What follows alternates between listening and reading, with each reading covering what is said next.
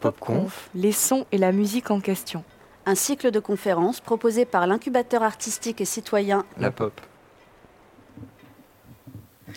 Alors bonsoir à tous.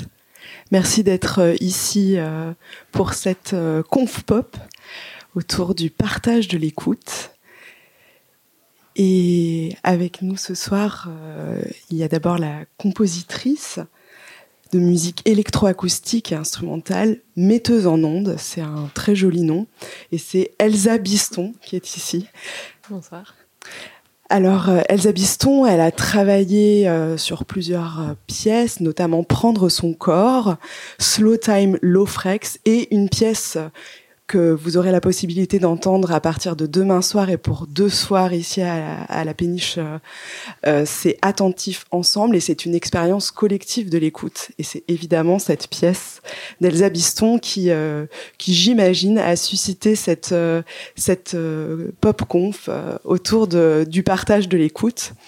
Et à ma gauche, Alessandro Arbo, qui est philosophe, professeur de musique à l'Université de Strasbourg, directeur du CREAA, le centre de recherche et d'expérimentation sur l'acte artistique. Bonsoir, merci. Et euh, Alessandro Arbo, il a publié un nombre important de livres. J'en ai retenu quelques-uns qui peuvent nous intéresser. Donc, il y a La normativité des œuvres musicales qui est en anglais et qui est paru en 2021 et qui sera traduit prochainement en français. Il y a Entendre comme Wittgenstein et l'esthétique musicale paru en 2013. Et puis Archéologie de l'écoute, un essai d'esthétique musicale en 2010. Parce que Alessandro Arbo, vous êtes professeur d'esthétique musicale en fait euh, à l'université. Oui, voilà, c'est ma discipline. Merci.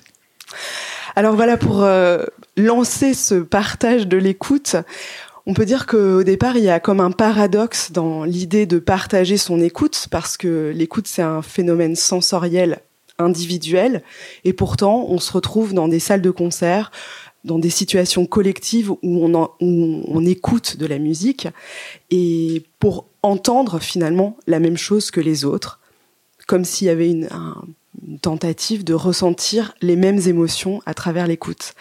Alors la première question peut-être pour euh, lancer cette discussion, euh, Alessandro, c'est comment la philosophie, elle pense l'écoute et son partage? Alors, donc, la, réflexion sur l'écoute, je pense que euh, c'est quelque chose de relativement récent pour la philosophie même si la philosophie s'est toujours intéressée à la perception et à l'entendre, dans un sens plus large.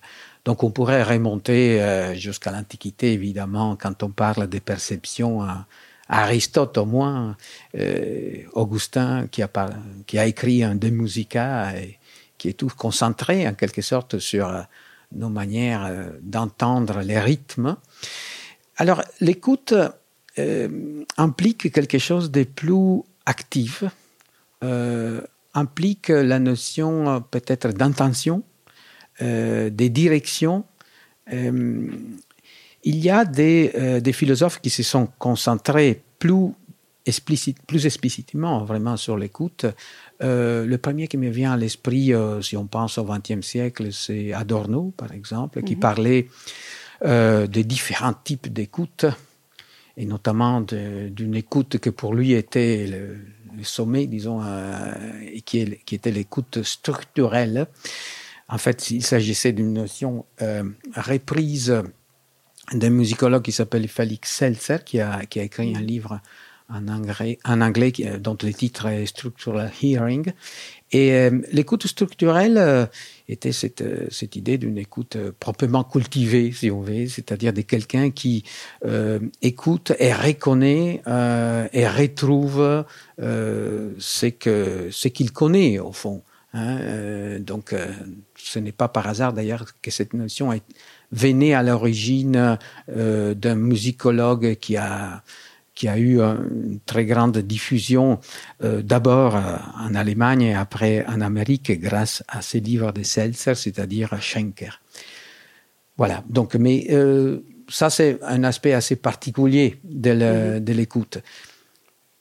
Personnellement, je pense que dans l'écoute, cet aspect intentionnel est, est relatif aussi à différentes traditions d'écoute qui sont liés à des contextes, à des genres musicaux, qui sont presque automatiquement orientés d'une certaine manière. Autrefois, c'était plus facile d'imaginer qu'il y avait un public qui écoute la musique classique, un public qui écoute le, jazz, un public euh, euh, qui écoute le métal. Mhm. Évidemment, ça existe encore aujourd'hui, mais comme on le sait, aujourd'hui, tous ces genres se sont croisés, hybridés et ont donné naissance à quelque chose qui, euh, parfois, a des difficultés à trouver son public et, à solliciter justement une attention euh, qui soit euh, relativement partagé. Le public d'autrefois, justement parce qu'il y avait, comme dire, une sorte de communauté qui continuait une certaine tradition, euh, pouvait euh, partager aussi des formes d'écoute. Moi, je mm-hmm. pense que quelqu'un qui écoutait euh, un quatuor au 19e siècle, ou alors, je ne sais pas, une sonate, savait grosso modo quoi s'attendre. D'ailleurs, Adorno parle justement de ça. Euh, il y a une certaine structure formelle euh, qui était partagée, non seulement par les compositeurs, mais par ceux qui allaient entendre cette musique. Alors aujourd'hui, euh, un jeune qui écoute une forme sonate sur YouTube, ce n'est pas sûr qu'il partage cette manière d'écouter. Il aura une impression totalement différente parce qu'entre-temps, la société entière a changé, euh, les modes de pratiquer, recevoir la musique. Et donc, du coup, euh, l'écoute est devenue un phénomène beaucoup plus multiplié et dont il est plus difficile de, parler. Il y a un philosophe euh, français, Jean-Luc Nancy, qui propose une distinction euh, dont on a parlé un peu avant, qui est assez intéressante sur entendre et écouter entendre, c'est comprendre le sens, et puis écouter, c'est être tendu vers un sens possible. Et du coup, dans, dans la dans l'écoute, il y aurait euh, euh, un mouvement, une tension vers qu'on retrouve aussi euh, dans l'étymologie d'écouter, puisque auscultare, c'est l'association des sens, du sens de l'ouïe, et d'une tension, culto justement, je me tourne vers, vers toi, Elsa. L'idée du mouvement dans l'écoute, est-ce que ça c'est quelque chose qui parle à une, à une compositrice?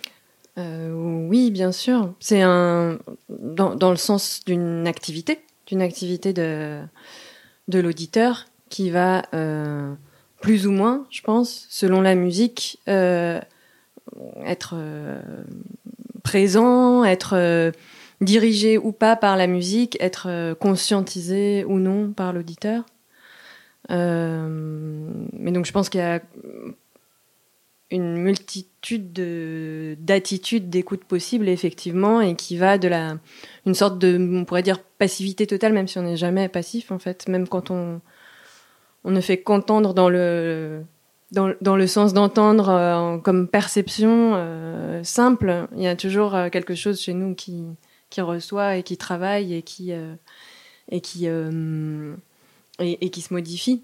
Il y a cette, cette idée d'écoute flottante dont on parlait tout à l'heure, qui est au début un concept voilà, écoute flottante ou attention flottante qui est théorisé par Freud et par la psychanalyse parce qu'il préconise ça comme mode d'écoute pour le psychanalyste, c'est-à-dire de détacher son son attention de la du sens direct des mots et de, vraiment du, premier sens en fait, parce qu'il considère que de cette manière, euh, quand on cherche quelque chose, on trouve euh, que ce qu'on connaît déjà.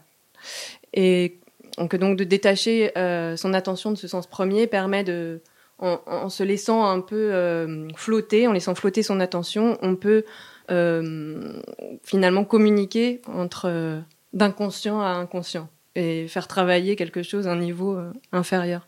Je trouve que c'est hyper intéressant pour la pour l'écoute. Donc il y a toujours euh, voilà cette, cette part d'activité, elle est euh, est super intéressante et super intéressante à prendre en compte aussi quand on crée la musique parce qu'effectivement, je pense que avec la musique on peut diriger voilà plus ou moins les gens vers une forme d'écoute ou une autre ou les laisser complètement libres de, leur, de leur choix. Alessandro, cette, cette idée de d'écoute comme un, mouvement finalement collectif par rapport au, phénomène euh, juste de l'ouïe et d'entendre. En tant que, philosophe de l'esthétique musicale, c'est quelque chose qui vous semble juste? Si, ça me semble juste. En même temps, euh, je dirais presque que euh, le but, la, finalité, la direction de l'écoute, c'est l'entendre. Non pas que, euh, que, comme dire, entre les deux, soit. Au fond, quand on dit euh, écouter, c'est faire attention à quelque chose. Et, c'est quelque chose doit pouvoir apparaître.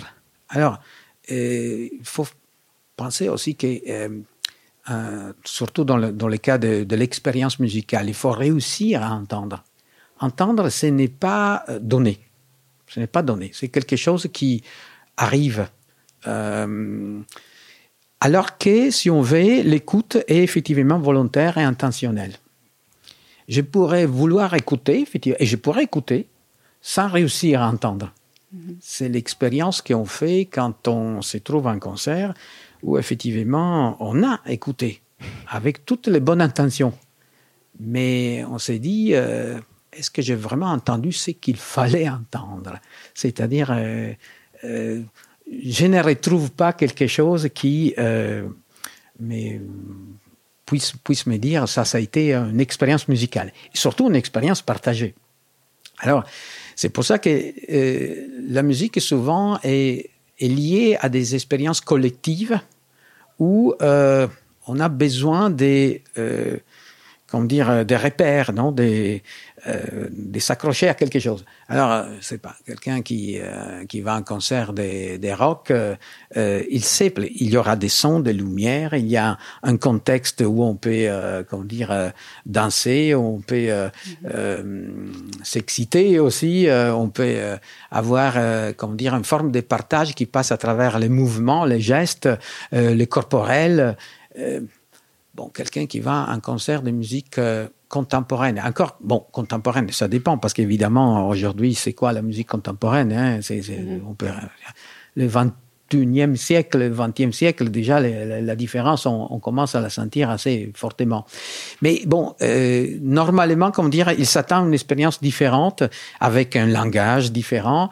Euh, il est en quelque mesure euh, préparé par les contextes. Euh, c'est ça qu'il faut se, se, demander pour réussir en quelque sorte à, à, à tirer quelque chose de cette expérience.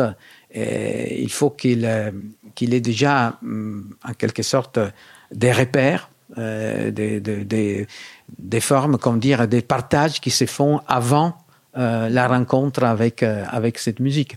Moi, je, je pense que au fond, euh, euh, effectivement, écouter, entendre, c'est des choses assez différentes, des verbes qui ont euh, des fonctions différentes. Mais s'il y a un but de, l'écoute, c'est le fait de réussir à entendre. Et cet aspect-là est, assez fascinant. Alors on peut euh, écouter, partager son écoute euh, quand on est dans le public, mais est-ce que le fait de, créer de la musique, euh, Elsa, c'est pas déjà une forme aussi euh, de l'autre côté, mais euh, de partage de sa propre écoute intérieure Oui, enfin, je pense que la musique, c'est toujours une forme de, de toute manière, de réécriture des autres musiques de, ou du monde environnant. c'est Peter Sandy qui parle beaucoup de ça dans un livre qui s'appelle Écoute une histoire de nos oreilles. Je pense que c'est là où Bon, il en a écrit euh, plein. Euh, oui, il parle beaucoup de, de l'arrangement. Mm-hmm. Et, et, que notamment, euh, voilà, faire un arrangement, une reprise, euh, un cover, une réécriture, une relecture de d'un morceau qui existe déjà, c'est en, en, en, donner sa, sa, son écoute, en partager son écoute. Et, euh, et je pense qu'effectivement, ça se, ça se généralise à, toute, toute musique qu'on fait. On écrit avec nos oreilles. Pas, bon, ça dépend des musiques. en tout cas, moi, j'écris avec mes oreilles. Enfin, vraiment, c'est très concret, quoi. C'est très concret, peu dans la dans la dans la symbolique, mais je pense que même quand on est dans la dans l'écriture profondément notée avec les symboles musicaux, on, écrit aussi forcément d'une certaine manière une écoute. C'est ce qui nous a fait entendre, par exemple, Berio en réécrivant Mahler. Oui n'est-ce pas? Il disait justement, euh, c'est comme mm. mettre en musique mm. mon écoute mm. de, la symphonie des Mahler. Donc, euh, c'est effectivement, c'est précisément dans ce sens-là. Votre projet Attentif Ensemble, qu'on va pouvoir écouter donc euh, demain et après-demain, c'est une expérience collective de l'écoute. En quoi ça consiste exactement pour, comme, comme expérience pour le public? Donc ben, le, dispositif, donc, est celui que vous voyez là, parce qu'on est tout installé pour demain. Euh, on est donc euh, quatre musiciens sur scène et euh, avec une projection de texte au-dessus de nous qui vont qui guide le, spectateur et qui oriente qui, voilà ce sont plein de phrases qui sont censées orienter l'écoute des spectateurs.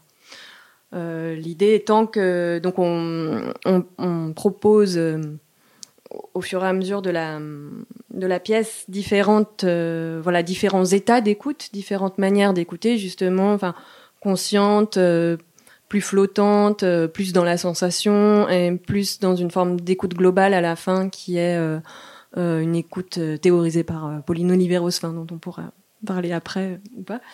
Et euh, voilà, pour euh, arriver à traverser ensemble euh, ces différents modes d'écoute et avec justement la conscience de les traverser ensemble. Donc il y a parfois aussi des choses très concrètes, par exemple, comme au début on, on passe par par quelque chose de d'assez voilà précisément pratique de écouter la flûte, puis la contrebasse, puis euh, les percussions, puis à nouveau la flûte, bon, etc. Euh, et finalement, alors même que les musiciens font euh, à ce moment-là une matière qui est assez statique, qui n'évolue pas vraiment, c'est l'auditeur finalement qui va créer la forme musicale avec son écoute. S'il suit voilà le rythme proposé par, par les vignettes.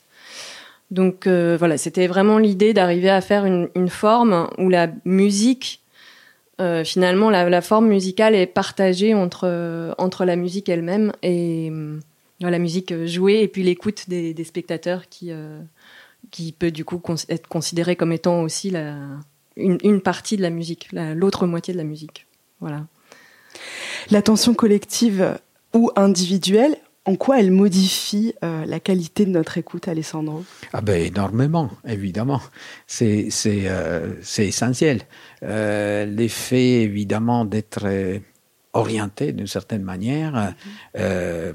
l'effet de se retrouver avec d'autres et de partager une certaine manière de d'écouter. Moi, je pense que c'est une chose absolument commune. Hein. Je veux dire, ce n'est pas quelque chose de euh, c'est que ce qu'on constate et dont on se rend peut-être pas compte.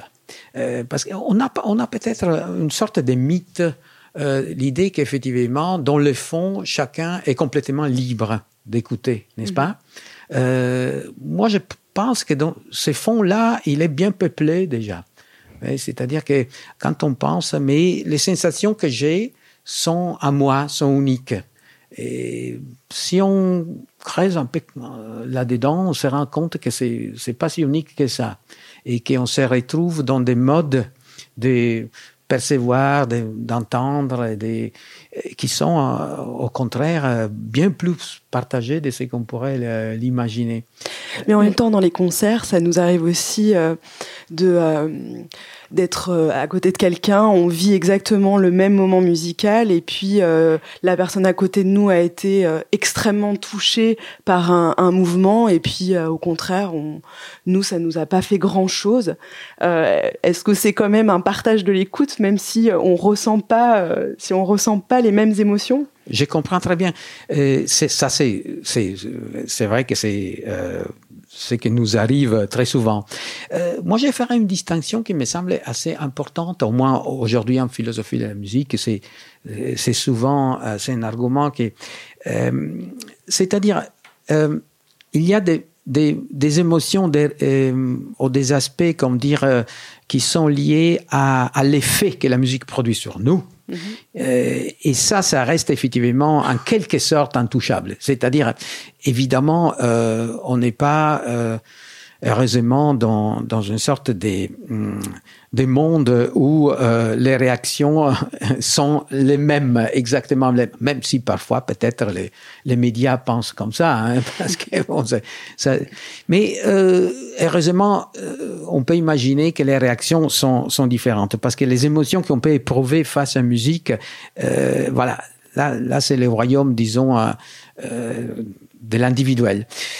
mais euh, mais euh, par contre, c'est qu'on reconnaît dans la musique elle-même, c'est-à-dire le fait que la musique puisse avoir certaines propriétés euh, expressives, émotionnelles.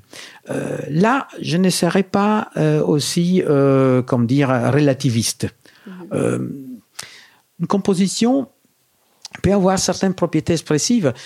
après, elle produit sur nous un effet. On peut être, comme dire, content, agacé, ou alors, je sais pas, euh, triste, euh, et tout ce que vous voulez. Mais euh, ce qui est important, c'est qu'en quelque sorte, on reconnaisse des propriétés que cette musique effectivement a. Euh, alors, pour le faire, évidemment, il faut un peu des dispositions, c'est-à-dire, euh, on ne peut pas imaginer que n'importe quelle personne sans aucune préparation puisse avoir euh, reconnaître dans une musique des caractéristiques que euh, l'auditeur euh, mm -hmm. un peu comment dire entraîné arrive à reconnaître donc l'entraînement est, est, important euh, l'éducation et le fait d'arriver à comment dire euh, à posséder à avoir des dispositions qui nous permettent de reconnaître les bonnes de reconnaître les bonnes propriétés mais une fois que ces dispositions sont là on aura tous la possibilité, comme dire, d'accéder à ces euh, à ces propriétés. Je serais pour une sorte de réalisme esthétique, si vous voulez, hein, de, en ce sens. Et je, je vous fais un exemple euh, très très élémentaire. Euh, imaginez, c'est pas euh, voilà une composition que tout le monde connaît. C'est pas le début de la cinquième symphonie de Beethoven. Euh, bon, on pourrait discuter sur euh, ce que signifie, ce que veut dire, ce que, mm -hmm. mais les caractères expressifs de ces débuts. Euh, on pourrait les définir avec quel terme Vous pouvez mettre, c'est pas, un, un, terme comme euh, énergique, euh, héroïque, euh, ou, ou, ou, trouver d'autres -hmm. termes. Certains seront plus appropriés que d'autres.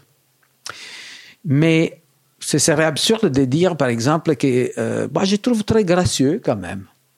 Oh, je sais pas, quelqu'un qui dit, bah, c'est un papillon. Vous voyez Et alors pourquoi? Euh, C'est une question culturelle, je ne sais pas, mais je vais dire, il y a certaines propriétés que cette musique a, et heureusement, nous avons la capacité de euh, partager l'écoute dans ces cas et de se dire, je reconnais ces propriétés. Que ces propriétés après puisse vous agacer, c'est une autre question. Et d'où la différence peut-être des réactions, évidemment, parce que si la personne à côté de moi euh, déteste, par exemple, je sais pas, un certain euh, héroïsme romantique, euh, trouvera, bon, passons, c'est pas à la troisième symphonie, voilà, euh, trouvera la marche funèbre trop, trop pathétique pour lui.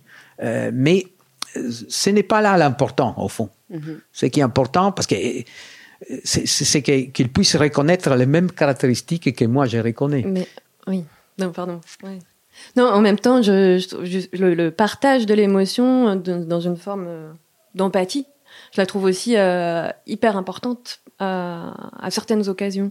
Mais alors pas forcément. Enfin, je, je, dis, dis ça, ça me fait penser à, à cette expérience que on a peut-être tous fait, alors en tant que, que compositrice ou parfois euh, quand on, regarde les, aussi ou qu'on écoute les travaux des autres, et enfin étant ayant été dans les deux situations, par exemple quand je fais écouter quelque chose sur sur lequel je, je, je suis en train de travailler à quelqu'un, euh, tout à coup ma perception de la chose change complètement. Parce que euh, en fait, je suis euh, du coup sensible euh, à l'écoute de l'autre, et c'est comme si je me transférais dans son écoute, en fait, comme si, ou en tout cas, je projetais quelque chose de son écoute, et euh, du coup, ma propre perception de, la musique change complètement. Et je pense qu'on peut faire aussi cette expérience quand quand on aime en tant que en qu'amateur, quand on veut partager quelque chose qu'on aime à, un ami euh, c'est la même chose en fait qui fonctionne. C'est tout à coup, enfin en tout cas, c'est avoir envie que cette euh, que cet ami entende comme nous. Et, euh, et, je pense que juste cette volonté fait que les deux écoutes vont se, éventuellement se, se rapprocher. Se rapprocher, oui. Mm.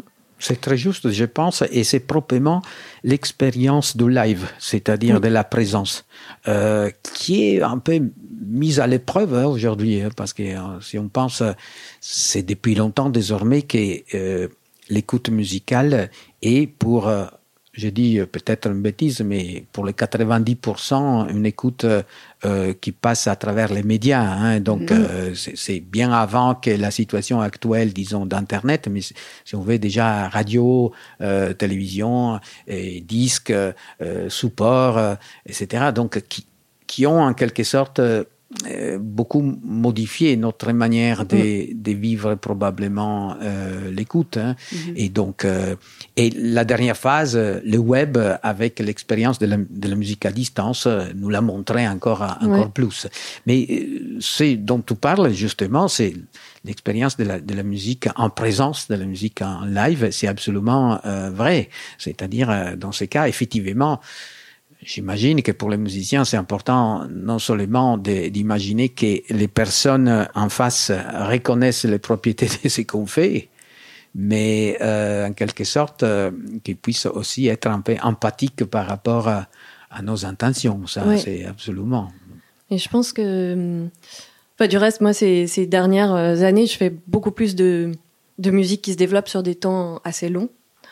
Euh, parce que je pense peut-être à l'issue de- d'expériences que j'ai pu faire en tant que public, notamment de la musique d'Eliane Radig euh, ou de, hum, voilà, de compositeurs qui, font plutôt des, choses de l'ordre du, flux, de, voilà, d'un son qui se transforme euh, progressivement, etc. Et ce genre d'expérience, en fait, euh, ne peut se vivre presque qu'en concert. C'est très rare qu'on puisse avoir cette attention prolongée en dehors d'une salle de concert. Or, dans une salle de concert, c'est permis et, et c'est assez génial comme expérience parce qu'on sent que c'est vraiment aussi enfin, l'attention des auditeurs qui est là et qui soutient la musique en quelque sorte et qui permet euh, ce développement.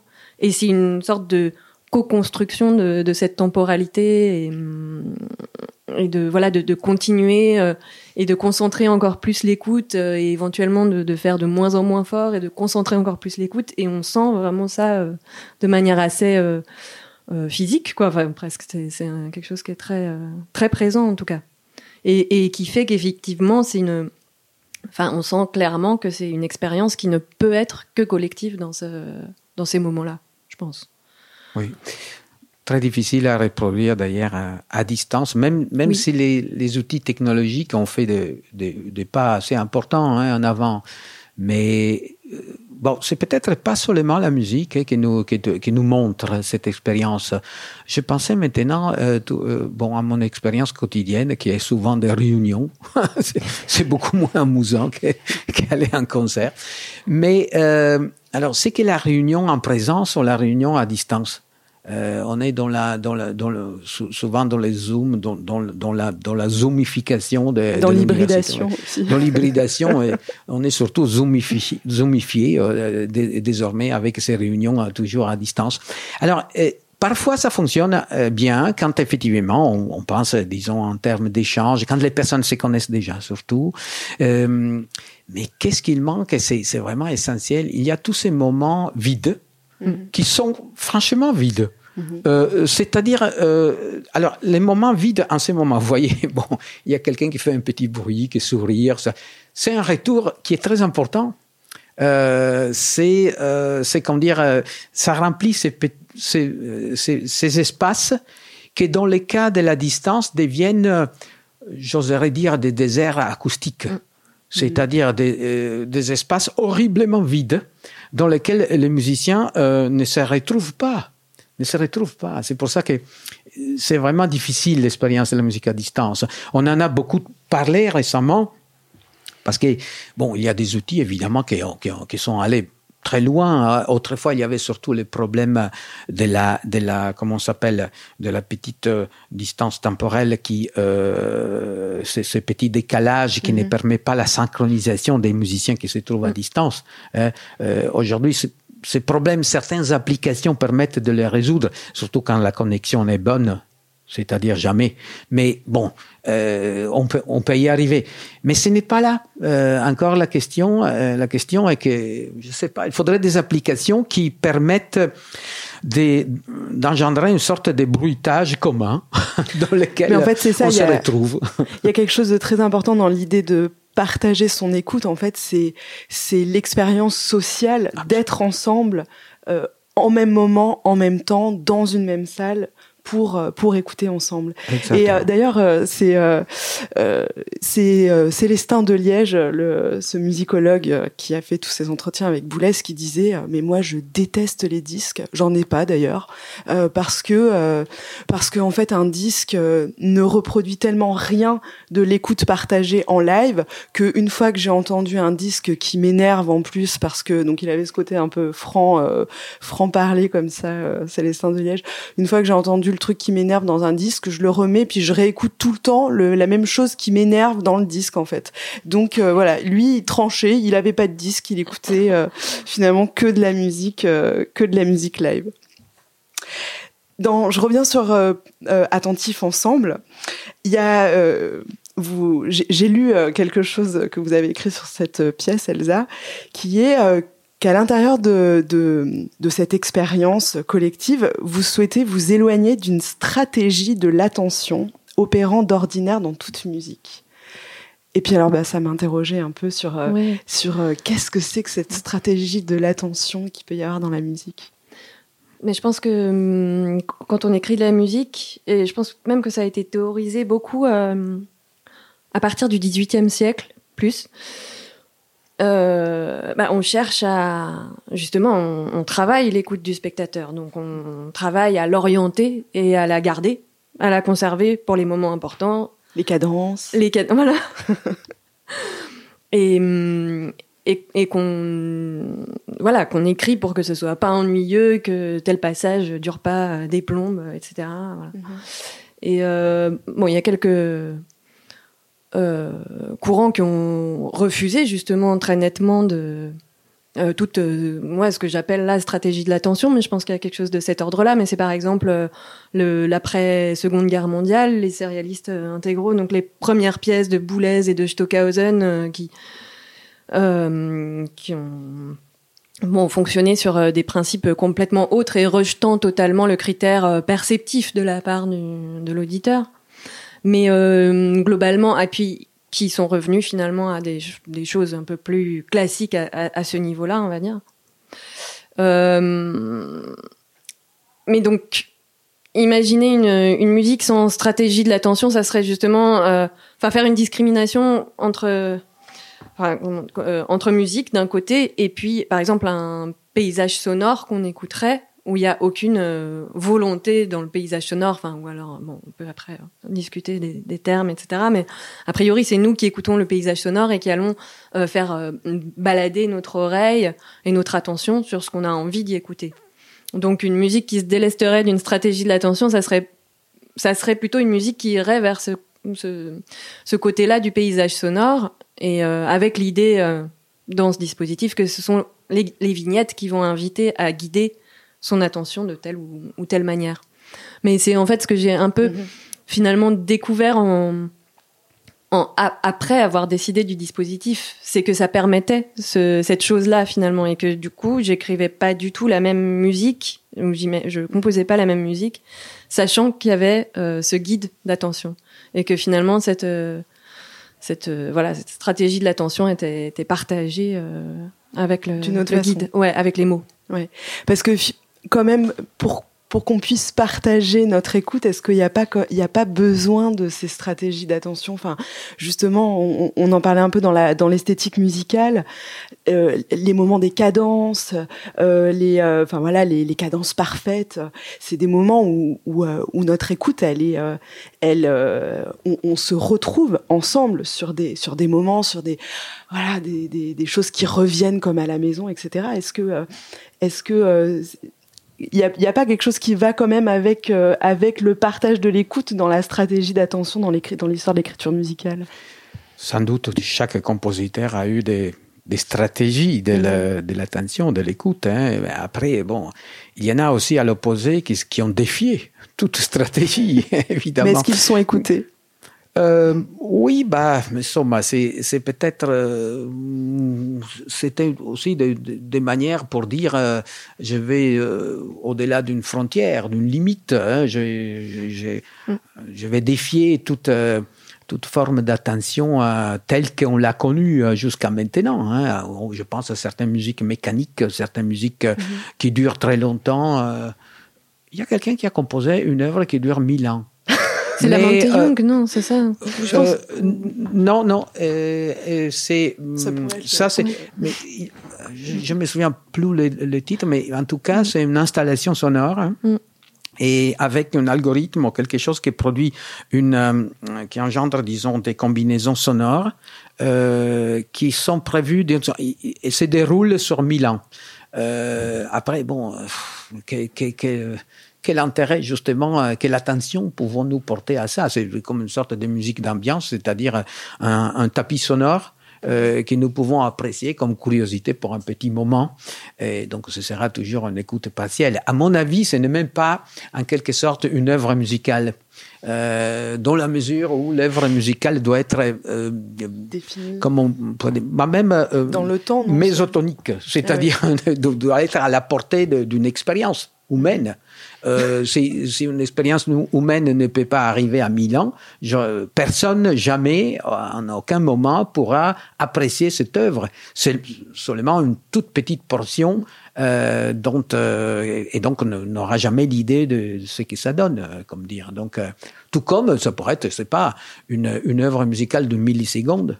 Euh, je sais pas. Euh, des œuvres très courtes ont été faites, hein, de, durée. Je pense pas à, Weber, mais il y a quelqu'un qui a fait mieux encore. Il y a un groupe de rock qui a fait une œuvre qui dure, je pense, un seconde 37, euh, euh, une chose comme ça. Mais je veux dire, ça, c'est des manières pour défier euh, peut-être le, le, les limites de euh, avec des stratégies, des non-stratégies d'écoute hein, là aussi, euh, euh parce que c'est difficile, effectivement, c'est calé d'un côté ou de l'autre. Alors, euh, tu, tu, parlais donc des cadences, des cadences, effectivement, hein, c'est euh, des formules. Euh, voilà, des formules qui permettent. Bah oui, ça, sans doute. C'est une ponctuation mhm. qui est dans la musique est toujours nécessaire, et parce qu'évidemment nous sommes des humains et donc nous avons euh, les langages qui nous, qui normalement, comme dire, est, est construit d'une certaine manière et la morphologie que nous reconnaissons dans la musique euh, doit en quelque sorte euh, euh, se retrouver dans une, analogie plus ou moins réussie, hein, si on veut, avec, avec cette expérience que nous faisons avec les langages, je pense. Mm-hmm. Alors, il y aura des, des moments qui pour nous sont des conclusions, par exemple. où il y aura des sections où on tire des conclusions. Voilà. Il faut savoir, est-ce qu'il... Ou alors, il y aura des interruptions des suspensions, il y aura des tensions, des introductions. C'est toutes des morphologies, en quelque sorte, qui nous permettent euh, de, trouver une direction dans ce qu'on écoute. Euh, direction qui a, disons, qui est en principe, qui est toujours euh, euh, en musique une sorte de, de notion métaphorique, hein, parce que c'est quelque chose qui est, au fond, quand on parle de, mouvement en musique, de la direction, euh, il n'y a aucun mouvement, aucune direction. Je veux dire, si, on parle des gestes des musiciens, ça peut être une chose, mais c'est les gestes physiques, si on veut. Mais si on parle des mouvements comme déplacement, c'est pas d'une entité dans l'espace. Euh, en musique, euh, l'espace existe évidemment, mais c'est à quoi on fait référence, c'est un espace métaphorique euh, dans lequel on, voit, par exemple, on entend quelque chose bouger. On, on entend quelque chose s'élever, baisser, euh, c'est, euh, comment dire, accélérer, par exemple, non euh, et, et, cette expérience-là, comment dire, a, a besoin de ponctuation, des morphologies. -hmm. Et donc, effectivement, euh, quand nous entrons dans cette morphologie, nous sommes dans la musique. Elsa, pour euh, euh, le projet encore attentif ensemble, je reviens dessus puisque c'est celui qu'on aura oui. l'occasion d'écouter. Euh, Est-ce que l'écoute de la musique, euh, qu'on va dire contemporaine, enfin écrite aujourd'hui, elle nécessite une, une écoute plus active euh, de, la part, de la part des auditeurs et des auditrices? Plus que plus que, que justement par le passé ouais, voilà, ou par, ça. euh, pour d'autres ce partage tu l'as déjà dit, euh, mais je, je, pense que oui, de manière générale, il me semble qu'on est allé euh, en musique contemporaine euh, vers une écoute qui est de plus en plus exigeante, il me semble, et c'est euh, c'est aussi ce qui en fait euh, son problème actuel, qui est d'être partagé par très peu de, de monde quand même. mais c'est une écoute voilà exigeante parce qu'elle demande effectivement euh, je pense voilà une, concentration et une, concentration très consciente de de savoir où on en est de la forme de comprendre ce qui se passe etc donc aussi une forme de voilà aussi de connaissance etc mais euh, pour autant euh, alors c'est pas vraiment euh, voilà ici du coup dans ce projet, on interroge les, ces modes d'écoute, donc c'est un parti pris qui est complètement autre qu'une pièce euh, ordinaire entre guillemets, si tant est que ça existe, mais euh, où là on demande euh, peut-être encore plus de travail à l'auditeur que ce qu'on demande en, dans une pièce de musique contemporaine, mais en même temps en le guidant, donc peut-être avec moins de connaissances, de nécessité d'être voilà, d'être habitué à ce genre de musique au préalable. Euh, parce que on donne euh, quand même, enfin on donne quelques clés avec des avec du des mots et avec du texte, euh, voilà. Donc on propose une expérience un peu différente. Après, il me semble que voilà, pour moi le, le, souci que je peux avoir avec cette forme d'écoute qui est très exigeante dans la musique contemporaine et très consciente, c'est c'est que finalement c'est une écoute qui euh, qui est assez privée et solitaire justement. C'est aussi quelque chose qui m'a poussé à, imaginer ce, dispositif, c'est que hum, on a peu, je pense, de moments de, de voilà de possibilités de, ressentir l'écoute et l'attention des autres, même même en concert. Alors je, je sais pas, j'ai lu euh, chez des musicologues, historiens de la musique. Euh, euh, qui réfléchissent à ça et je saurais pas vous donner les, les noms, mais je pense qu'il y a entre Christopher Small et puis euh, et puis Makis Solomos aussi qui le reprend dans des articles euh, qui explique que ce finalement dans le dans l'histoire de la musique classique, il y a une forme de il y a une naissance de l'écoute privée euh, voilà, dans tout le courant du 18e et du 19e siècle, mmh. euh, même en concert en fait, que en fait on a tendance à moins partager l'écoute de plus en plus parce que ça va aussi avec euh, le, le, silence qui s'instaure progressivement dans les salles de concert parce que avant même en, dans une musique euh, dite savante, enfin la musique classique, on il y avait éventuellement euh, beaucoup de bruit, les gens en parlaient, euh, éventuellement se déplaçaient, éventuellement dînaient dans les opéras. Mmh.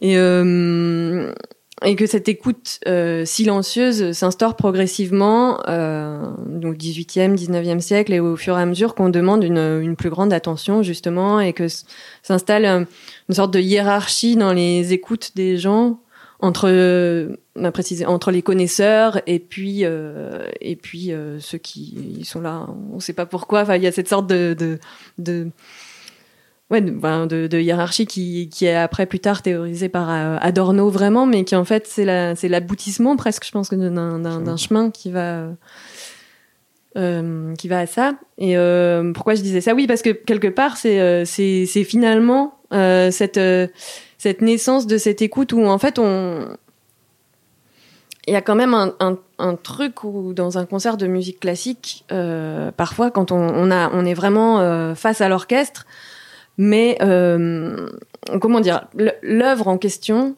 l'œuvre qu'on écoute, elle est, euh, elle existe avec ou sans ce contexte de concert. Mmh. Et euh, parce que quand on l'a, après, on peut l'écouter en disque chez soi, on voilà, on, on, conçoit que c'est la même musique en fait, que ça change pas euh, de nature profondément. Alors même. Mais ce qui, ce que tu dis, euh, c'est vrai que la, façon qu'on a aujourd'hui d'écouter la musique et de partager l'écoute, il y a, a le silence et, un, élément nécessaire. Euh, en tout cas dans la musique euh, classique. Et euh, moi, j'ai été frappée il y a pas très longtemps sur euh, un concert avec un, un joueur de kora, euh, Balake Sissoko, où euh, dans la salle il y avait un bébé mais qui n'arrêtait pas de pleurer, mais l'enfer quoi. Enfin voilà, comme ça peut arriver des fois. Et euh, c'est vrai que dans des dans des endroits d'écoute comme ça, partagés, ça peut mettre euh, les nerfs d'avoir un enfant qui pleure petit et tout. Et là, lui, sur scène, s'est mis à dire non non mais le bébé ça ça fait rien euh, on va on va lui chanter des chansons pour l'endormir. Et tout d'un coup il y avait quelque chose qui se créait euh, où il reprenait à la cora euh, les, les pleurs du bébé et, et, du coup il y avait il y a quelque chose de dans le partage de cette écoute avec euh, cet élément qui on va dire perturbateur mmh. sur un, un, un niveau euh, premier se transformer pour pour s'intégrer à la musique, etc. Et ça, c'est quelque chose euh, peut-être qu'on qu'on qu'on a du mal aujourd'hui dans la dans le partage de l'écoute. De, voilà de, de euh, socialement euh, construit de, de la musique euh, classique de, la nécessité du silence pour partager Peut-être que c'est ça. Moi, moi, je me dis, donc, dans les références que, que, que tu as apportées, qui sont très importantes, donc, je rajouterai, c'est pas Nicolas Cook, par exemple, qui a beaucoup oui. parlé de, de, de, ces progressives, oui. de, de, ces affirmations progressives d'une écoute euh, religieuse, comme ça, silencieux. Oui. en même temps, je pense que, euh, disons, euh, ce n'est pas vraiment le fait que, que, cette écoute soit privée, comment dire. C'est le fait qu'il soit, euh, alors si vous voulez, privé d'une certaine dimension, non pas privé dans le sens que, mm. qui n'est pas collectif. Euh, parce que, bah, par exemple, il y, a, il y, a, un tableau qui est repris par Nicolas Cook, qu'on voit effectivement, je crois que le tableau a pour titre En écoutant Beethoven. Et donc on voit tout le monde comme, comme ça, très, euh, très pris comme ça, avec la, les mains, la, la, la, tête comme ça. Et, et, euh, et chacun, comme dire, avec les yeux fermés. Et, de quoi est privée cette écoute? De la dimension justement de l'espace, de la dimension de l'événement musique comme événement qui est à la fois, comme dire, visuel, gestuel et, euh, et qui est euh, complet de ce point. Et en ce sens, dire l'aboutissement de ces parcours dont tu parlais justement, je dirais que c'est l'idée d'écoute réduite de Pierre Schaeffer, mm. c'est-à-dire l'idée d'écouter le pur événement sonore. C'est-à-dire, on ne on, on s'occupera pas de la, de la cause d'un certain son, euh, ni euh, de, de, de, la situation dans laquelle ce son se, se trouve ou se retrouve, mais simplement de sa morphologie, euh, qui est valable en elle-même. Et donc l'aboutissement pourrait être, si on veut, la musique acousmatique, hein, c'est-à-dire la musique pour laquelle nous n'avons plus besoin de repères visuels spatial. Ou alors, il y a un espace, mais complètement euh, l'espace métaphorique, justement, de, de, ces sons qui naviguent dans leur propre monde. Euh, c'est vrai que bon, la tradition occidentale de la musique occidentale a, a favorisé ce type euh, d'expérience, hein, qui s'est développé de plus en plus. Mais à la fois, comme dire, aujourd'hui, on a, on a de toute manière, disons, réintégré les autres dimensions, hein, mmh. parce que si on pense, euh, d'abord, on pense, des gens de la musique contemporaine, on est allé où? Vers les performatifs aujourd'hui.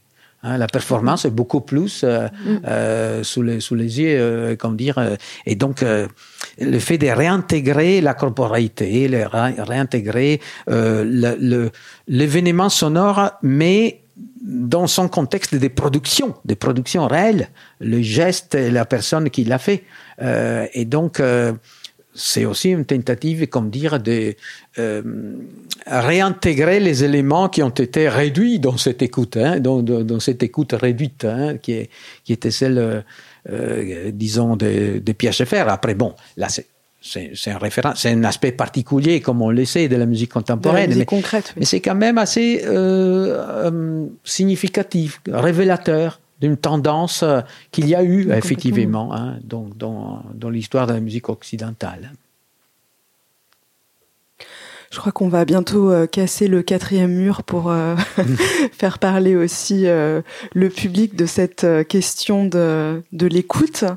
Est-ce que est-ce qu'il y a quelqu'un qui veut Normalement, on a un micro. Est-ce qu'il y a quelqu'un qui veut se, se lancer, qui aurait une une question sur cette Oui, je vois quelqu'un sur cette problématique du partage de l'écoute.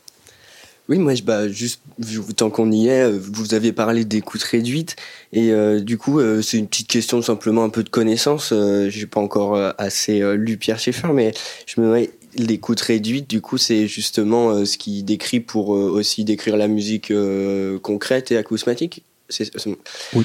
Et, Oui. et je trouve intéressant qu'il dit justement qu'elle est réduite dans, dans, dans ce sens, c'est-à-dire que euh, c'est un peu une base euh, à, sur lesquelles peuvent se construire en fait tout un tas d'écoutes et, je trouve que c'est important justement de noter un peu cette pluralité euh, qu'on peut avoir justement quand on est moins dans quelque chose de silencieux, discipliné aussi. Il peut y avoir une forme un peu plus subjective ou moins subjective, mais en tout cas par petits groupes, etc. Enfin, une expérience sociale un peu. Enfin voilà, c'était juste pour euh, rebondir un peu comme ça. Oui, c'est, bah, en effet. Bon, là, il y, avait un peu, euh, comme dire, euh, une sorte de démarche euh, qui était, qui, qui, qui, qui venait de la, de la phénoménologie, l'idée d'une époque, non Euh, C'est-à-dire de, de faire tabula rasa de nos manières d'écouter, euh, ce qui était un geste euh, assez fort, hein, euh, révolutionnaire en quelque sorte, hein, comme dire, euh, tentons de, de dire, de récupérer une sorte de, d'expérience plus pure, plus directe avec la matière sonore. Donc ça, c'est le côté fascinant de, de, ces projets, absolument. Mais évidemment, l'idée, comme dire, de, de couper les sons de leurs racines, euh, c'est quand même une opération assez abstraite, n'est-ce pas? C'est-à-dire, euh, c'est euh, c'est un peu. D'ailleurs, vous savez que musique acousmatique d'ailleurs vient de cette expérience euh, acousmatique qui à l'origine était celle de- des élèves de, de Pythagore, non Pythagore qui faisait euh, ses cours derrière un rideau, non On s'est dit bon, il y avait euh, les élèves qui devaient seulement écouter, voilà, donc euh, qui ne devaient pas être dérangés par la vue du maître ou par la vue, je sais pas, voilà, la, chaise qui fait un bruit, le, le. Donc totalement concentré sur le discours, ça voulait dire il faut se couper du monde. Hein. Dans la musique, il y a aussi cet aspect-là. Hein. C'est, c'est, c'est, c'est- parfois, c'est, c'est bien aussi se couper du monde. Hein. Pourquoi pas Euh, Mais en quelque sorte, euh, euh, après, on a besoin de retrouver aussi une musique plus incarnée, hein, n'est-ce pas? Où l'origine de ce qu'on fait, on, la voit et on la cache plus. ou, alors, on la, n'est plus en train de l'effacer ou de la nier, tout simplement.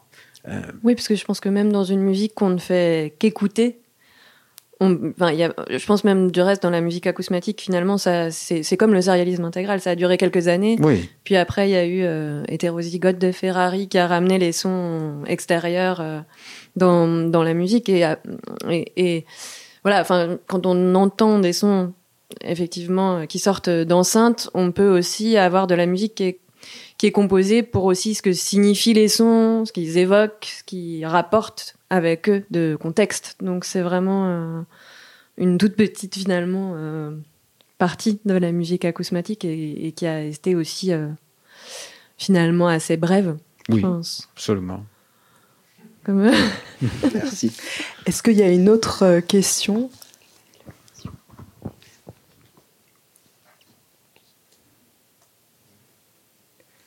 Allez. Monsieur Devant. Vous n'avez pas parlé du rapport qu'il peut y avoir entre le.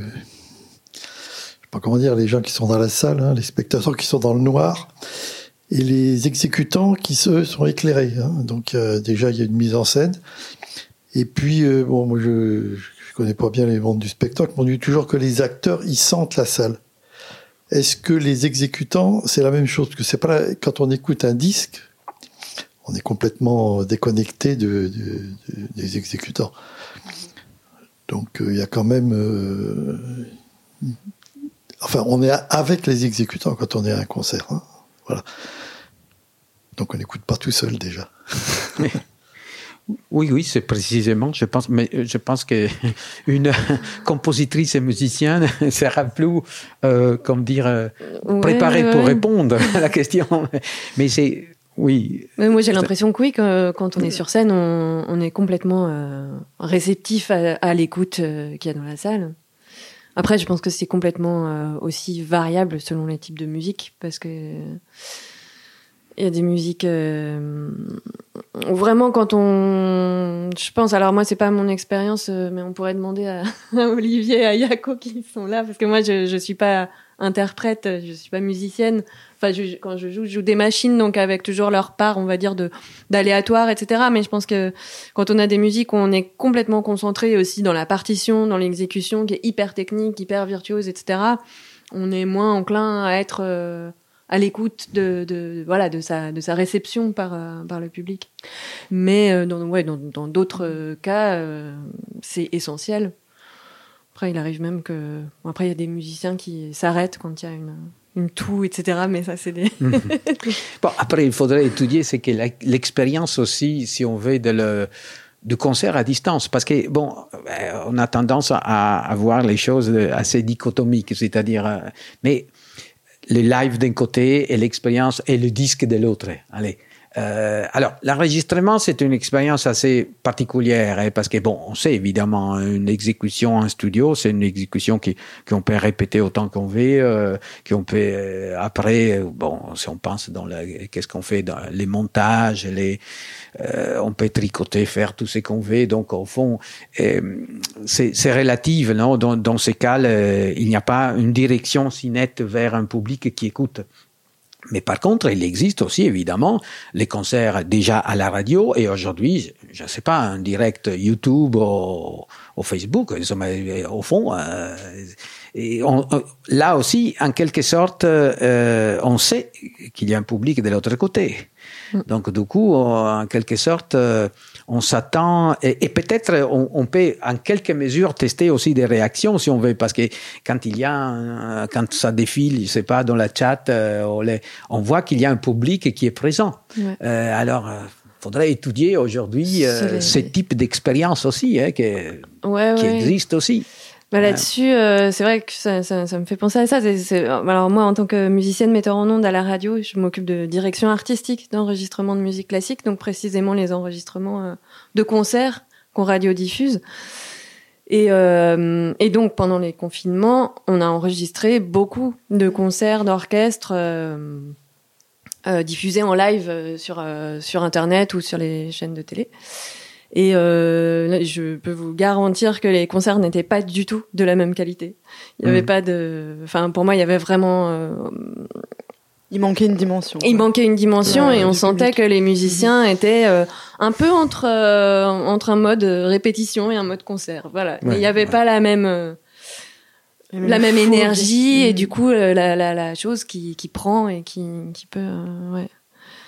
Je pense que euh, par rapport à ce que euh, le monsieur disait sur euh, ce partage à la fois, enfin qui casse les dimensions, quoi, euh, qui est à la fois le le- l'écoute, euh, le partage de l'écoute dans le public, mais aussi ce qui se passe dans l'écoute entre euh, entre les musiciens sur scène et le public. C'est euh, c'est je trouve que c'est souvent dans les moments de silence, en fait, où on sent vraiment le partage, est-ce qu'il est là ou pas, puisque quand on est soi-même sur scène, ben, c'est difficile d'être euh, dans le partage de l'écoute, on est concentré sur euh, ses propres sensations, sur ses partenaires, etc. Mais souvent, c'est ça, c'est ce, peut-être ce, ce moment et qui est qui n'est présent que en live euh, dans la musique live du coup mmh. euh, sur la qualité du silence juste après la dernière note où là, on sait si euh, s'est passé quelque chose, s'il y a eu y a eu vraiment un partage ou pas. Peut-être. Mais c'est euh, c'est marrant ce que tu dis parce que moi c'est la sensation que j'ai en, en, écrivant pour ce dispositif, c'est c'est qu'il faut trouer la musique, c'est ce que je me dis depuis, enfin c'est la manière dont je le formule depuis un certain temps, trouer la musique pour que pour qu'il y ait plus de place justement à, l'écoute et l'écoute entre euh, les musiciens et le public et, euh, et, entre les gens du public. Mhm. Laisser de l'espace en fait à cette écoute et à la conscientisation de, de l'écoute de, de chacun. Hier, j'étais euh, à, la, juste à la Philharmonie de Paris, écouter un jeune pianiste, Lucas Debargue, et qui jouait le deuxième mouvement de la sonate numéro 8 de Mozart pour tout vous dire. Et le deuxième mouvement est vraiment euh, complètement suspendu comme ça. Et pour une fois, j'avais pas de critique à faire et donc euh, j'étais pas concentrée sur qu'est-ce que j'allais dire de la musique, mais euh, j'ai regardé les gens dans cette philharmonie et en fait j'ai été frappée par justement par ça. Il y avait une espèce de suspension dans dans ce partage là euh, et, quand on est occupé à se dire mais qu'est-ce que je vais raconter euh, de ce concert, on, on le saisit pas forcément. Et euh, il y avait vraiment ça, il y avait cette qualité du partage où tout d'un coup il se passe quelque chose dans un mouvement suspendu et, où on sent qu'on est vraiment dans un dans une écoute collective finalement dans un partage. Est-ce qu'il y a une autre question encore euh, oui, j'avais une question. Bonsoir. Euh, je suis là. euh, non, c'était une question. Enfin, je, je, vais essayer de la formuler clairement, mais c'est plus sur la question. Vous, vous parliez de euh, la morphologie du son, la morphologie de la musique, les cadences, le, tout ce qui est de l'ordre du phrasé, etc., qui nous le rend euh, accessible à une, expérience humaine. Et je voulais revenir un peu sur la question des paysages sonores, enfin de tout ce qui pouvait s'ouvrir sur euh, une sorte d'attention au son qui soit un peu décloisonné de ces, de ces structures-là, de langage, etc. Et est-ce qu'il n'y a pas une euh, Enfin, est-ce qu'en ce moment, alors moi je, viens plutôt du milieu du théâtre, donc le, la, la, la musique, je connais pas tout, mais est-ce qu'il n'y a pas justement dans ces paysages sonores, dans l'ambiance depuis un moment, mais dans, dans, tout ça, une tentative aussi de partager un type d'écoute qui se décentre aussi justement de, qui se décentre même du langage et qui se décentre. Enfin après ça, enfin moi je, je, je, sens que ça se relie à beaucoup de préoccupations, voilà, de, écologiques aussi dans un sens très très large. De, est-ce qu'on peut se décentrer un peu de l'expérience humaine aussi, de la perception du son et de, rentrer dans un espace sonore euh, où on puisse être désorienté, où on puisse être euh, voilà au contact de quelque chose qui, alors je sais pas si c'est extra humain, mais qui est peut-être en tout cas un peu déplacé quoi par rapport à, à ce qu'on a nous l'habitude de, euh, de, catégoriser. De...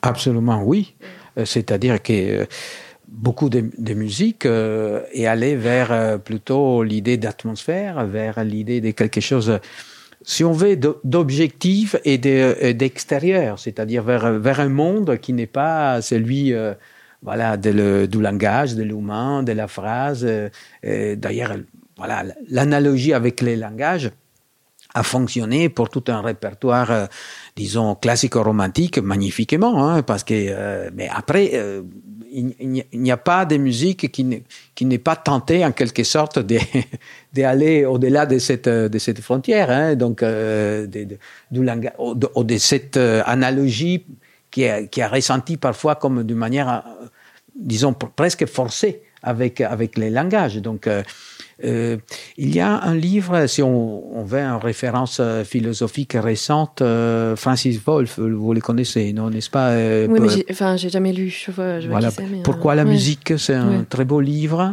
Et il parle beaucoup de ces phénomènes, c'est-à-dire au fond d'une musique qui peut aller ou d'un côté vers une sorte d'analogie avec les structures linguistiques, ou, de l'autre vers euh, l'atmosphère, et donc euh, qui peut explorer la matière sonore euh, et qui peut induire, solliciter un type d'écoute qui va plutôt vers vers l'environnement, si on veut, plutôt que vers vers l'aspect, la, comment dire humain ou linguistique. Hein. Donc ça, c'est absolument juste, c'est-à-dire.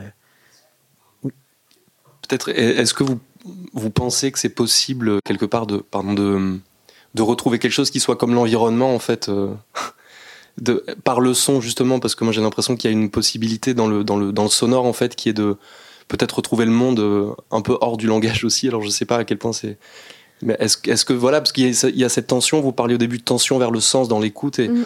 enfin je veux dire ça j'ai l'impression que ça anime beaucoup d'artistes aujourd'hui. Est-ce que est-ce que c'est une illusion et on sort jamais de l'expérience humaine ou est-ce qu'il y a enfin voilà je peux pas euh, répondre en, globalité. En tout cas, euh, bah, moi, clairement, je cherche des choses qui sont qui vont vers euh, le paysage peut-être. Et moi, ce qui m'intéresse, c'est peut-être aussi ce qu'il y a entre deux. Enfin, c'est et c'est ça rejoint la question. En fait, au-delà du langage, ça rejoint toujours la question de l'intentionnalité et de la non-intentionnalité, ou de l'intentionnalité des choses. je ne sais pas, mais en tout cas. Euh, là, bah, dans les dispositifs que vous voyez là, en fait, c'est sur chaque objet. Donc là, par exemple, la cymbale qui est devant, il y a des, petits haut-parleurs qui sont collés dessus, et j'envoie du son dessus.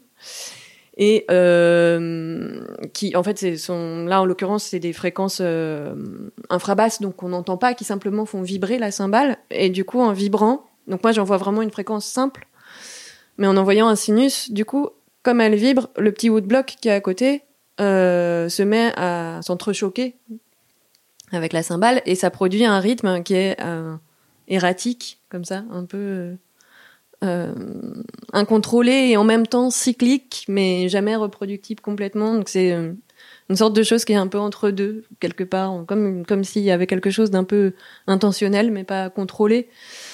Et c'est aussi quelque chose que qu'on a travaillé avec avec les musiciens, de chercher des, des modes de jeu qui soient à moitié entre le contrôle et le, et le non-contrôle. Et je pense que, euh, ouais, enfin voilà, c'était pour donner mon exemple personnel, mais en tout cas, euh, cette forme de, de, recherche, oui, qui, je pense, là pour le coup, euh, rien à voir avec le, le langage, quoi, et, qui cherche vers des formes de un peu hybrides.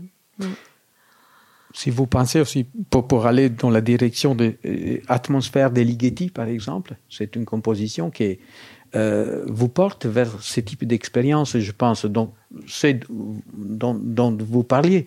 C'est-à-dire, euh, on est projeté dans, dans, un monde. Alors, là aussi, euh, atmosphère de Ligeti exécutée. Euh, et euh, quand on est dans une bonne exécution, en live, c'est quelque chose d'extraordinaire. Absolument, on est porté vraiment dans, dans un autre monde. Hein. Et donc là, ce sont euh, statique, au fond, dont l'évolution euh, devient comme une sorte euh, d'environnement sonore pour nous et est une expérience exceptionnelle. Hein. Donc, c'est également quelque chose. oui. Ça très aussi beaucoup à la temporalité. J'ai l'impression qu'il y a aussi, enfin, à partir, je pense, des années peut-être 70, on s'est mis à beaucoup rechercher des temps, des temps différents, des temps humains. Avec Griset qui théorise ça donc euh, avec des temps euh, non humains et du coup des choses qui s'étirent complètement, qui deviennent, euh, voilà, qui en devenant quasi statiques effectivement. Ça c'est super intéressant. Est-ce qu'il y a encore une question? C'est pas vraiment une question, mais c'est plus, ça a plus très, enfin, à la structure temporelle dans laquelle la société se trouve. Euh, parce que si on prend, alors évidemment, si on si on parle des musiques euh, de concert, les musiques euh, dites écrites tout savantes, enfin, qui se jouent et qui jouent sur une durée parfois assez longue, comme Eliane Rading ou d'autres musiques. Mais si on prend le cas des musiques plus communes, plus populaires, alors on assiste à un vrai, enfin statistiquement en tout cas, à un raccourcissement en fait de cette musique en diffusion. Et par ailleurs, ce qui est très intéressant, c'est que euh, ce raccourcissement se s'accompagne pas forcément d'une accélération de rythme, mais le rythme ralentit. C'est-à-dire que si on écoute des tubes d'aujourd'hui, les, les, rythmes ne sont pas spécialement rapides en fait, ils, ils, sont vraiment ralentis et la durée se rétrécit. Et à l'inverse, euh, je repensais, alors vous l'aviez évoqué un peu, euh, enfin pas forcément avec cette histoire de Milan, d'expérience de musique de Milan, parce qu'effectivement j'avais eu vent de cette, euh, cette euh, création musicale qui est sur une durée, je crois qu'il y a une histoire de cloche, enfin c'est en Allemagne, enfin je viens vague souvenir de ça. Et par contre, je pensais aux, aux ragas, enfin aux musiques qui sont sur la durée, où effectivement, en fait, les gens viennent, Euh, et l'écoute est parfois très très flottante, ils font autre chose, il y a des enfants effectivement, et du coup c'est plus du tout le même rapport à à l'écoute et euh, enfin l'écoute est complètement transformée en tout cas. Donc euh, et puis pour je réagissais à cette histoire d'écoute du paysage sonore.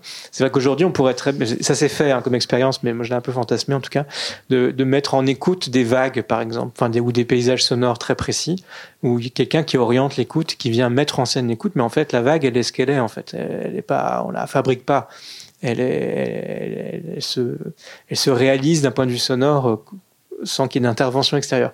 Par contre, on peut mettre en scène l'écoute de cette vague ou d'une forêt. Ou, voilà, donc c'était pour aussi euh, réagir à cette histoire de paysage sonore, parce qu'on est de plus en plus euh, porté à ce type d'écoute et de mise en scène de l'écoute. Voilà, donc c'était juste la durée. Je trouve qu'il y a une histoire de durée, de mémoire. Mhm. Euh, l'attention se rétrécit collectivement et du coup les musiques s'en ressentent. Je sais pas ce que vous en pensez. Il y a euh, la plus grande épopée du monde, c'est l'épopée de Manas, qui est euh, la, la, musique du, du Kyrgyzstan. Et euh, c'est euh, pour faire la totalité de cette épopée-là, euh, c'est plus de 15 jours. Et donc le chanteur sur scène perd littéralement de l'eau. On, lui, on lui donne à boire parce qu'il n'y a, pas d'interruption. C'est vraiment, j'en ai vu un, un, tout petit bout. et donc il n'y a pas d'interruption dans cette musique. Il est tout le temps, tout le temps, tout le temps en train de chanter, d'avoir un, un mouvement musical de yodel, etc., comme une transe. Et, euh, et, c'est quelque chose, euh, voilà, de qui se passe euh, où apparemment c'est, enfin voilà, il y a, un peu un côté transcendantal, donc on ne peut pas tous devenir chanteurs de l'épopée de Manas. ça nous tombe dessus un peu comme ça. Je sais pas si c'est un bien ou un mal, mais en tout cas voilà, il y a, dans la dans la tradition musicale, il y a il y a quand même des choses qui persistent et c'est vrai que qui mettent en jeu l'écoute et l'écoute sociale aussi, euh, parfois très très longue. Mais en tout cas, c'est vrai, les, temps se sont euh, réduits, les, tubes sont plus courts, et, euh, mais pas tout simplement parce qu'il faut capturer tout de suite l'auditeur avec quelque chose, euh, comment dire. Bah, J'avais lu une étude intéressante à ces sujets c'était une étude de psychologie euh, cognitive, mais, euh, qui, qui, disait donc euh, les tubes aujourd'hui, comment se sont transformés effectivement. il n'y a plus, par exemple, l'introduction instrumentale qu'il y avait autrefois hein, dans la chanson années 70. bon, introduction instrumentale, couplet, après refrain. Là, tout de suite, il faut le retourner immédiatement. Et après deux mesures maximum. Euh, donc, euh, on donne un petit signal sonore et après, il faut donner tout, tout de suite l'information plus euh, euh plus intéressante parce qu'il faut accrocher. Euh, et quand on a accroché le public, euh, voilà, on peut peut-être totaliser un nombre de visionnages plus important, et donc du coup, ça devient un tube. Hein, et donc, c'est évidemment un mécanisme qui s'est énormément développé. En même temps, donc ces musiques euh, euh, d'atmosphère, mais le problème là est que là sans doute ne, ne sont pas faites pour pour pour une écoute véritable. C'est-à-dire il y a des tapis sonores qui sont imaginés. Euh, regardez sur YouTube, par exemple, certaines musiques, même minimalistes, qui sont euh, mises en boucle et qui durent, euh, voilà, on s'est dit, voilà, quatre heures de euh, Ludovico Einaudi. Euh, on prend juste ce petit fragment. La composition dure trois minutes, mais elle est mise en boucle. Et pour trois heures, on a ces tapis sonores et on fait autre chose. On étudie, on, dîne, on fait.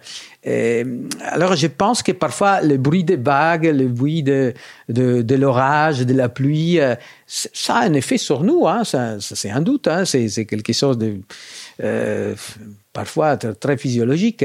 Mais est-ce qu'on l'écoute vraiment? Je veux dire, c'est quelque chose qui, qui est mis sur sur le fond pour accompagner d'autres moments de notre de notre existence n'a rien de mal, hein, je veux dire, mais euh, vu qu'on était là pour parler de l'écoute, si on veut, et qu'il y a, comme dans l'écoute, il y a quelque chose de, comme dire, de directionné, intentionnel, hein, euh, je pense que dans ces cas, c'est fait pour être écouté à, moitié, comme dire, ou même moins que la moitié, c'est-à-dire doit être quelque chose qui accompagne une autre expérience. Hein. En principe, c'est plutôt, c'est plutôt ça on est bien loin de, l'expérience de, de euh, je non, je veux dire, cette expérience de, de, musicien qui est complètement pris dans, dans, l'exécution pour 15 jours euh, et que euh, voilà, se consomme dans, dans cette expérience. Lui, il est tout dedans, si on veut, non? Mm-hmm. Donc voilà. Mm-hmm. bon, après, c'est le monde que nous vivons, hein, que, mm-hmm. pour lequel, bon, je sais pas, il y avait un euh, un philosophe italien, qui, Remo Bodei, qui avait écrit un livre qui a un titre qui, à mon avis, est resté très juste, Multiversum. C'est-à-dire, voilà, euh, on n'est plus dans une temporalité. On est toujours euh, dans des temporalités multiples. on vit désormais dans des temporalités qui chaque fois, comme dire, parfois se retrouvent, mais comme dire, qui courent en parallèle, mais qui sont très différentes. Je pense qu'on va s'arrêter là si euh, il n'y a plus de questions. Je rappelle donc euh, que Attentif ensemble, euh, la pièce d'Elsa Biston, c'est demain soir et jeudi à 19h30 et que la prochaine PopConf aura pour titre Une archéologie des sons est-elle possible? Et apparemment, il y a un vrai vivier à Strasbourg puisque c'est Sylvain Perrault, chargé de recherche au CNRS, archéologue, anthropologue et historien des sons et de la musique, et qui membre est aussi du CREA. et membre du CREA, qui sera euh, aussi euh, donc euh, pour cette prochaine PopConf le mardi 11 avril à 19h30. Merci beaucoup pour votre écoute. Merci. Merci.